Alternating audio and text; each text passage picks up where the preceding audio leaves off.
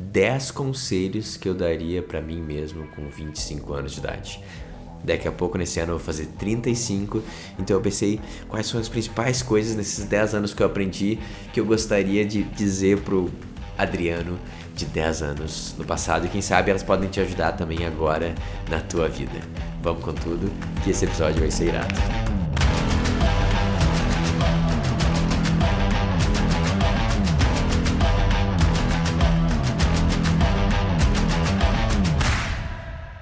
Muito bem, esse aqui é um episódio diferente. Eu nunca faço esse tipo de coisa assim, porque eu acho que eu preciso de mais tempo para elaborar cada um dos pontos.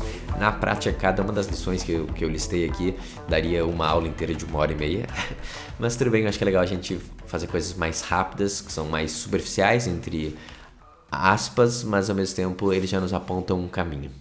Então, uh, se tu é uma pessoa, né? A pergunta que eu recebi era, pô, que conselho daria para alguém com 18 anos de idade? Nesse caso, quase todos eles também valeriam, mas acho que também valeria para quem com 35, 45, é muito mais sobre a idade. É mais sobre o que eu aprendi dos 25 aos 35, que, pô, se de repente eu tivesse, se eu soubesse antes, vamos dizer assim, eu poderia ter acelerado muita coisa e ter sofrido bem menos. Então, vamos lá. 10 conselhos que eu daria para mim mesmo aos 25 anos. Número 1. Que bom que você se comprometeu logo. Nesse momento fazia faltava alguns meses, eu acho, para eu casar, eu já estava com tudo agendado, né, para uma para uma menina, para uma mulher que eu tinha conhecido há um ano atrás, basicamente. Então, o conselho é, quando fizer sentido, não enrole, se comprometa. Eu casei com 25 anos de idade e nos, nos parâmetros de hoje é cedo eu ainda senti que poderia ter sido até antes, eu queria que fosse pouco antes. Uh, só que o mais importante é que, cara, pô, esse casamento foi que me deu quase tudo, assim, eu sou muito feliz nesse casamento e eu sinto que a vida começou desse momento em diante. E eu sinto que muitas pessoas, muitos homens que eu atendo, eles ficam meio que querendo deixar para depois esse negócio, querendo resolver as coisas antes, sendo realidade a vida nunca se resolve totalmente, né? Que nem ter filho, casar nunca faz sentido. Mas, cara, nesse momento eu me comprometi com algo que mudou totalmente a minha vida. Então, cara, se faz sentido, não precisa ser perfeito, só faz sentido e algo te chama, não enrola, se comprometa. E não só com relacionamento, mas com projetos, com coisas, sabe? Quanto mais a gente se compromete com as coisas, se vincula, mais a gente colhe os frutos. Número 2. Fale menos, ouça mais. Cara, aqui eu levei muita porrada, assim, principalmente dos 28 em diante de alguma forma, dos meus 18 até os 28, eu fiquei meio blindado a isso. Eu não tava muito. o mundo me facilitou demais. E, cara, eu fui uma pessoa sempre mais expansiva e eu tinha uma visão um pouco diferente, então as pessoas me ouviam, né? Desde que eu era muito jovem, elas me ouviam, me davam espaço. E daí isso criou meio que um, ciclo meio vicioso de eu querer chegar e falar, assim. Focar muito mais no output do que no input. E, cara, quando a gente inverte isso e foca mais no input, isso muda tudo, né? Então é é bizarro, tipo, o Adriano lá de 23, 24 anos de idade, né? Chegava lá numa reunião, ouvia um pouquinho e falava assim: não, beleza, a minha visão é o seguinte, pessoal. E, cara, ele começava. Ele tinha uma certa segurança, não sei de onde que ele tirava, e começava a cagar regra, assim, com pouco dado, assim. E tudo bem que pode ter dado alguns benefícios, essa segurança, essa autoconfiança, mas também deu muitos malefícios. Eu diria que teve até um pouco mais de malefícios. E daí passa pro Adriano depois com 32, acho que eu tava, quando tava numa entrevista de emprego, né? E eu tava sendo entrevistado por todos os diretores da empresa, né? Os, o board inteiro, assim. E eu me lembro que o que eles falaram no final da, da, dessa entrevista foi assim, cara, gostei muito dele, mas ele não falou muito, né? ele mais fez perguntas, né? Cara, e as perguntas certas mudam tudo, né? Então, fale menos, ouça mais, é uma frase tirada direto do epiteto, e é a questão de viver como um filósofo, né? Cara, não tô aqui para ensinar ninguém, para cagar regra, mas deixa eu tentar entender um pouquinho. Me fala mais. E por que você acha que isso acontece? E de onde que isso vem?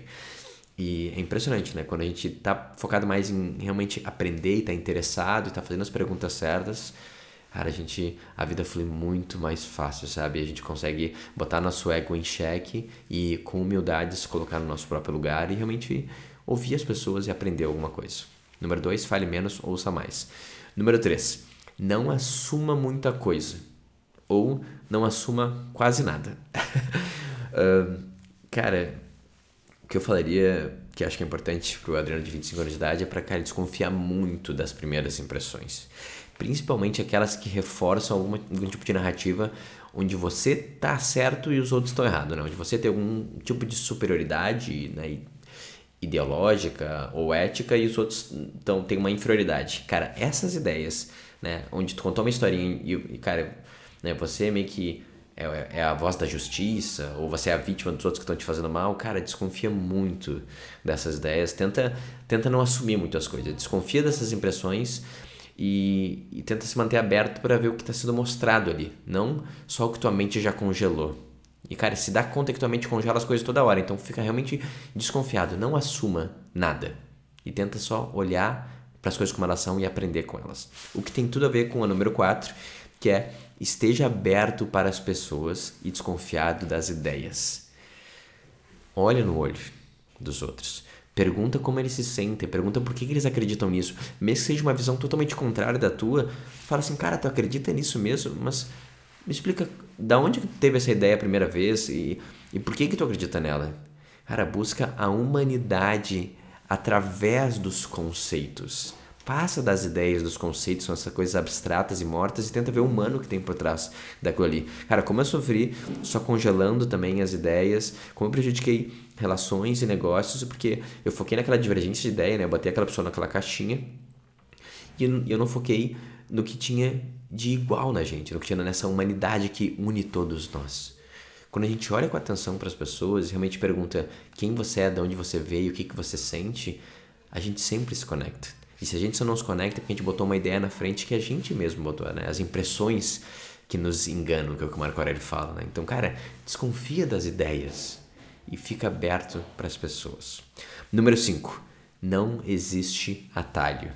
Né? Paciência caro gafanhoto. É, tudo tem o seu tempo e quase nunca ele é o tempo da tua mente, né? O tempo de que você gostaria que as coisas fossem. Então, entrega as expectativas, cara. Entrega, abre mão delas e foca naquela tarefa daquele momento. De qualquer forma, o prazer, né, o deleite, o deguste da coisa, ela está no processo. Ela está na ação em si, ela está no dia a dia e não no resultado. O momento do resultado ele só faz uma pequena explosão efêmera e ela some depois no dia seguinte continua fazendo. Então, não adianta fazer as coisas pelo resultado. Daí tu vai querer fazer, pegando atalho, querendo tipo fazer no jeitinho e daí tu vai estar tá segurando os teus talentos, tu vai estar tá segurando o serviço que tu dá para o mundo. Não pensa em, em, eficiência de mínimo esforço e resultado mais rápido. Só olha e fala, cara, o que, que é importante? Isso é importante, então isso que eu vou fazer. Não tem atalho. Eu faço com paciência, que nem uma árvore, né, que ela demora seus anos para crescer. Nada que a gente faz vai ter um resultado instantâneo. Não existe resultado instantâneo. Eu perdi dinheiro na bolsa com, essas, com esses conceitos. Eu, eu botei uma empresa né, ladeira abaixo por conta dessa ideia. Tudo precisa de tempo. Vai com calma, com humildade e foca na tarefa. Não existe atalho. Número 6. Não se esquive dos ataques da sua mulher. Enfrente como um homem e aprenda com eles.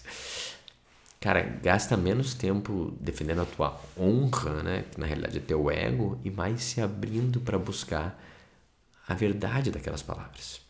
Cara, principalmente naqueles conflitos que tu vai ter com a tua mulher, que eles vão ativar tu, tu, tua reação. Tu vai se sentir tipo atacado e tu vai querer se defender com muita força. Principalmente esses Cara, olha com mais atenção. Por que, que é tão importante para ti se defender? Por que, que ela falou algo que tu ficou tão ativado emocionalmente? Tem algo ali que ela está falando que tem alguma verdade? Tem alguma coisa ali por trás que na realidade você mesmo não quer admitir? Naquelas palavras, será que não tem um chamado para grandeza? Um chamado para você ser sua melhor versão que está vindo através daquela crítica, através daquele conflito? A máxima do Dale é, cara, a, o feminino é um oráculo. Então olha com atenção as informações que ele traz para ti. Não tenta fugir do, da, da, dessas batalhas ou só manipular e inverter para ela. Enfrenta como um homem, ouve e tenta ao máximo aprender com eles. Ali tem muita sabedoria. Isso não quer dizer que ela vai estar sempre certa, bem longe disso, mas só fica aberto e presta atenção naquilo, principalmente naquelas que mais te machucam. Número 7. Não justifique e menospreze as tuas dívidas, as tuas falhas, né? onde tu está devendo e entregar para o mundo. Em vez disso, assuma as tuas falhas, assuma as tuas dívidas. No final, não existe separação. Como a gente faz uma coisa, como a gente faz todas as outras. Então, se tem uma área da tua vida que está com problemas, a gente tem que olhar para isso e tem que ver como resolver, cara. Não se esconde através das generalizações, né? Tipo, ah, não, é que esse é meu signo, né? Sempre vou ter problema com isso. Não, por causa do meu temperamento, ou, ah, o meu número do Enneagrama, ou qualquer coisa dessas, né? As, os teus vieses, as tuas tendências psicológicas, elas não são desculpas para tu deixar de fazer o mínimo e deixar os pratos caírem, cara. Não é exercício de compensação, tipo, ah, não, realmente eu tô falando aqui, mas eu sou bom em outras coisas, e é por isso que se equilibra. Cara, casa, roupa, aparência limpa, finanças em ordem, honrar os compromissos, ter um corpo forte.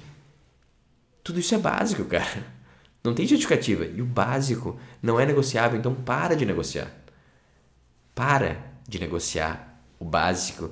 E, cara, onde tu tá devendo já tá devendo alguns anos já, mano. Então presta atenção nisso e cuida com mais atenção, sabendo que tem a tendência de tentar escapar daquela ali e, e, é uma parte que tem mais dificuldade, então olha com mais carinho e atenção e fala, mas o mínimo eu vou entregar, sem justificativa. Não justifique as suas falhas, assuma elas. Número 8. Priorize seu corpo.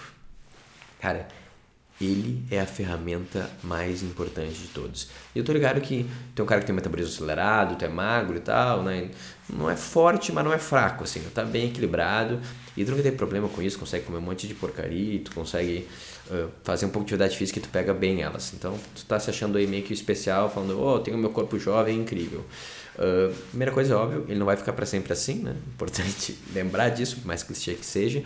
Só que o que é incrível é uh, como tu sempre foi um cara ah, um pouco mais baixinho, mais fraco que a média, tu compensou na mente, né? Então tu fala assim, eu tenho meu cabeção, eu leio as coisas, eu vejo de forma diferente e é assim que eu venço o mundo. Mano, tu não se deu conta de uma coisa muito importante, cara. O cérebro, ele tá dentro do corpo. E o cérebro só tá funcionando porque o coração tá mandando sangue, né? E desse sangue tá mandando oxigênio do pulmão também, cara. O cérebro, ele é o corpo também. Então, prioriza o teu corpo, cara. Esse foi o maior presente que teus pais te deram para tu poder operar nesse mundo, cara. Ele não é um detalhe, ele não é secundário, ele é prioritário, cara. Então cria uma rotina que custe o mínimo possível, 5, 10, 20 minutos por dia, do jeito que tu não possa cancelar ela, não pode fugir dela, só que uma que priorize o cuidado do teu corpo. Tu ficar nessa tua yoga aí com frequência aleatória não vai funcionar, mano. Tá ótimo, tu vai ter um pouco de flexibilidade e tu faz meio que uma meditação enquanto se move, só que tu também precisa de explosão, cara, tu também precisa de resistência. Tu tem que estressar o teu corpo para depois a tua mente aguentar o estresse. Se lembra? É tudo uma coisa só, cara. Prioriza o teu corpo. Ele é a coisa mais importante que te deram. É a tua principal ferramenta. E o 9 é uma extensão disso, só que é bem específico, só que eu tinha que criar um só para isso, que é o quê? Começa jiu-jitsu agora. Cara, eu, eu sei que ele parece uma extensão do outro, que ele é bem específico, porque jiu-jitsu eu tô agora no meu sexto mês, e cara, é a atividade física que mais mudou minha vida, assim.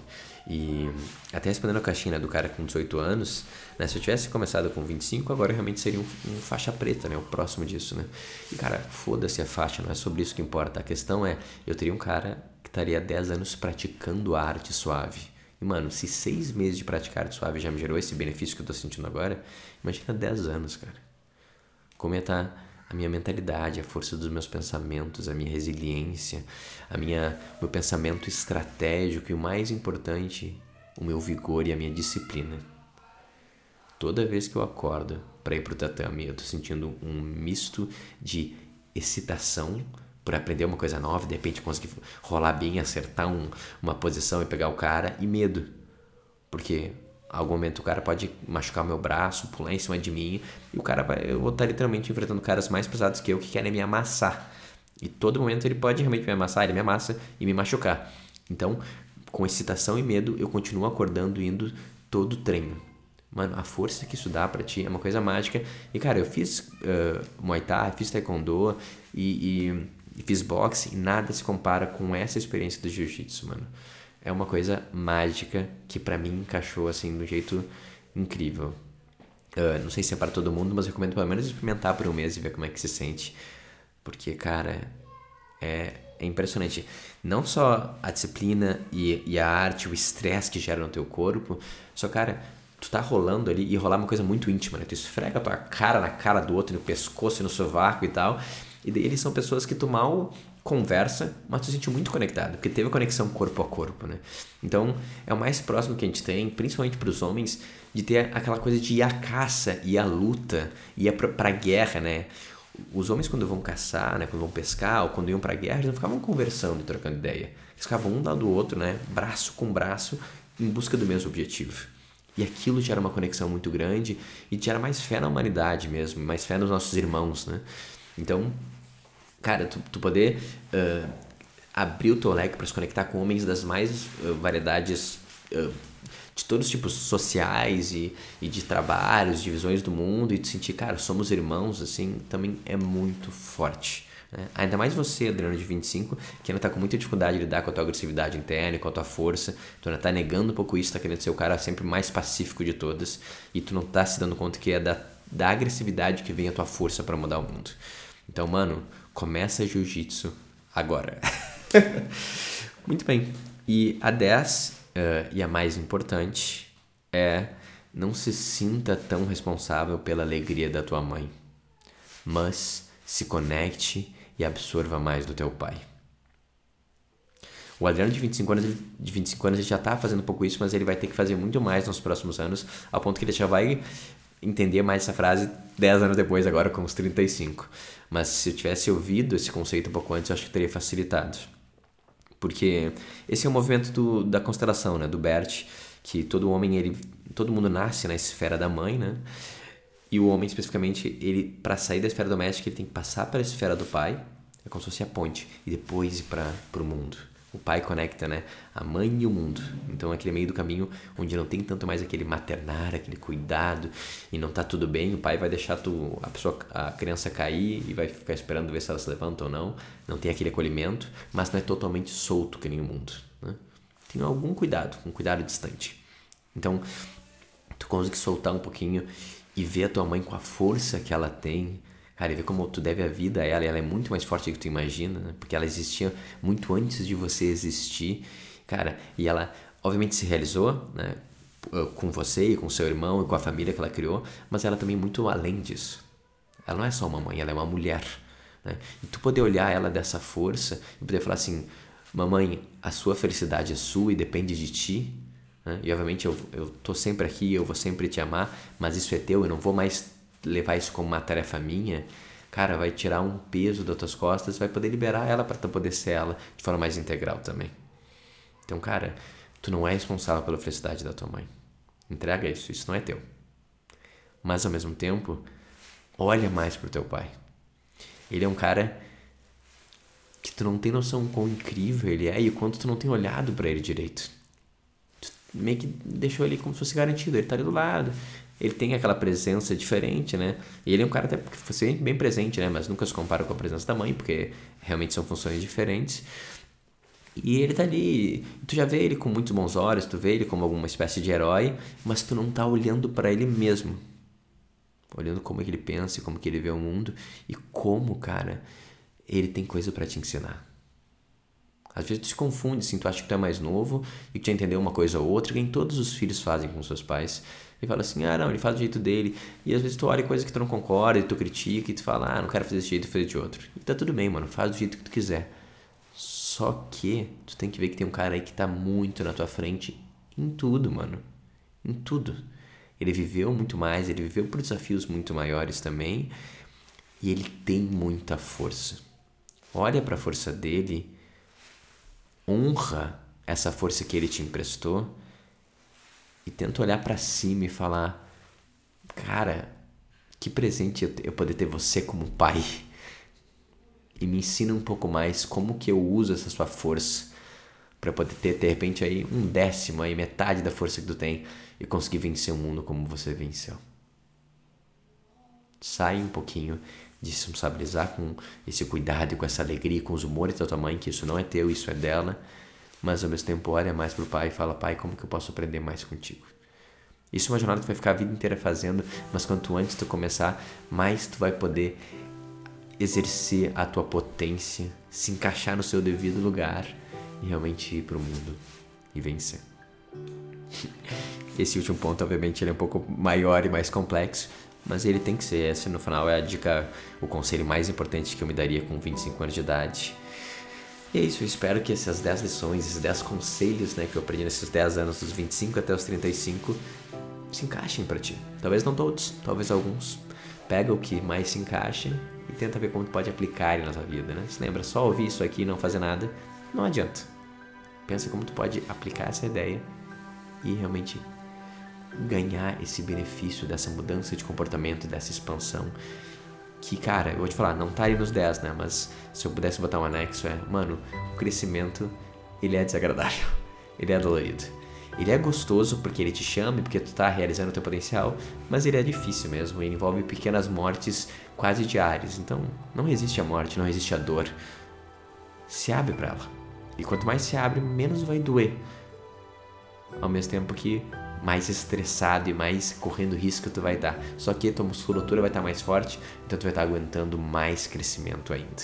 E mano, não tem fim. Essa que é a brincadeira. Então, continua, cara, de peito aberto, que eu te garanto uma coisa, Adriano de 25 anos de idade.